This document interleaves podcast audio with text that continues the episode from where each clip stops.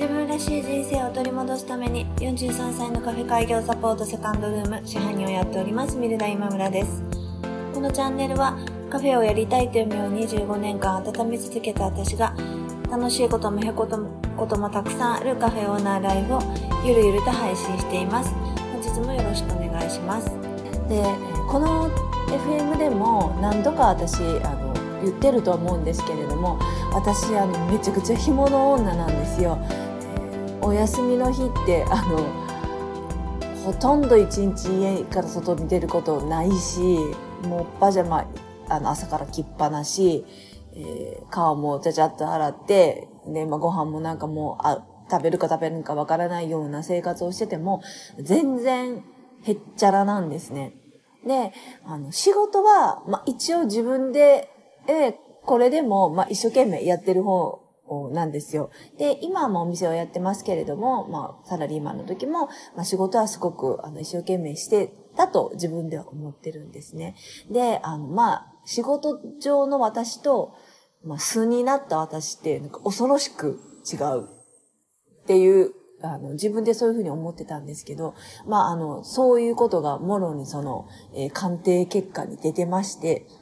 えー、まあ、仕事の時の自分と本当の自分がすごく乖離してるので、あの、やっぱり疲れると思うんですよっていうふうに言われたんですね。で、えー、ビルダさん、あの、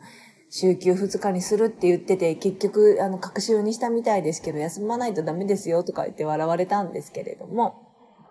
そんな私が、まあ、苦手なことの一つに、えー、表現するということがあるらしいんですね。で、それを聞いたときに、え私結構頑張っていろんなところで、こう、自己表現というか、まあ、あの、こう発信みたいなのはしていってるんだけど、いや、もしかしたらこれ私の思ってること全然伝わってないのかしらなんて思ったんですね。で、えー、その時に、私結構表現すること得意なんですよっていうふうにミュウさんおっしゃってて、だから私のこと使ってくださいよっていうふうにおっしゃったんですね。で、あの、まあ、自分がやらないといけないことを、誰か他の人にやってもらうということの一番に考えちゃうのは、やっぱりスタッフを雇うっていうことなんですね。で、私あのスタッフをまあ以前雇っていて、結局お店がうまくいかなくなった時に、まあ、スタッフに辞めてくれって、あの、お願いしたという、あの、黒歴史があるので、あの、そう簡単に自分ができないことをこう、タッフ雇ってやるとかいう発想にも全然至らなかったし、まあ彼女になんかすごい辛い思いをした分私は何があってもこのお店は一人で守っていこうっていう、そういうなんかへんてこりんなあの覚悟みたいなのもあったんですよ。でも、えー人ってやっぱり一人では生きていけないし、そうやってこう、あの、人にはスタッフとか雇って触れないなと思ってる割には、やっぱりいろんなことを、その、そのことを専門にしてることに振ってるんですよね。例えば、えー、機械のメンテとかはちゃんとメンテナンス契約を、えー、払ってやってもらってますし、まあ、例えばプロモーション動画とかだって、やっぱりお金を払って撮ってもらったりしてて、何も、あの、何もかも自分でやってるわけではないんですよね。なのになんかある部分だけ、えー、こんなのは自分でやらないといけないスタッフなんか雇ってやったらダメな、みたいな感じに思ってる部分があったので、スタッフを雇って、こう、誰かに振るとかいうことではなくって、えー、そのことを得意としている方にお願いするという、まあ、ちょっとこう角度の違った見方をすると自分が楽なのかなっていうふうに思いました。スタッフだって、あの、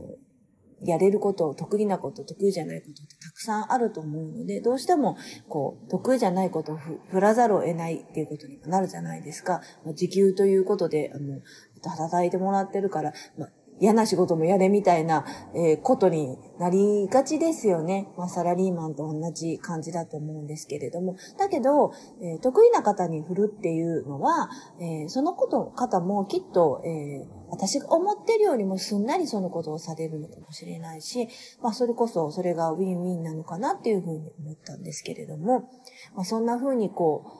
う、自分ができないことをこう素直に人に、えーお願いできる自分でありたいなっていうふうに思ったし、まあ、そうするには、そうする、こう、人とのなんていうのかな、人との信頼感とか、ただ単に人脈を作るとかいうことではなくって、信頼できる方にお願いするとかいう、そういう信用というのが大事なのかなっていうふうに思いました。そして、その信用とか信頼とかをものすごく大切にするのが、えー、私の、えー、その部分の特徴でもあるそうです。カフェを開業される前のあなたがカフェ開業にあたってやらないといけないことがたくさんあると思いますけれどもその全てが、えー、自分が得意とすることではないかもしれません、え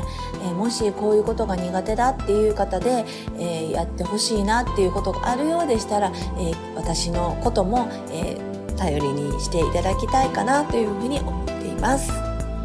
聞いていただきましてありがとうございました。良い週末をお迎えください。セカンドルームでした。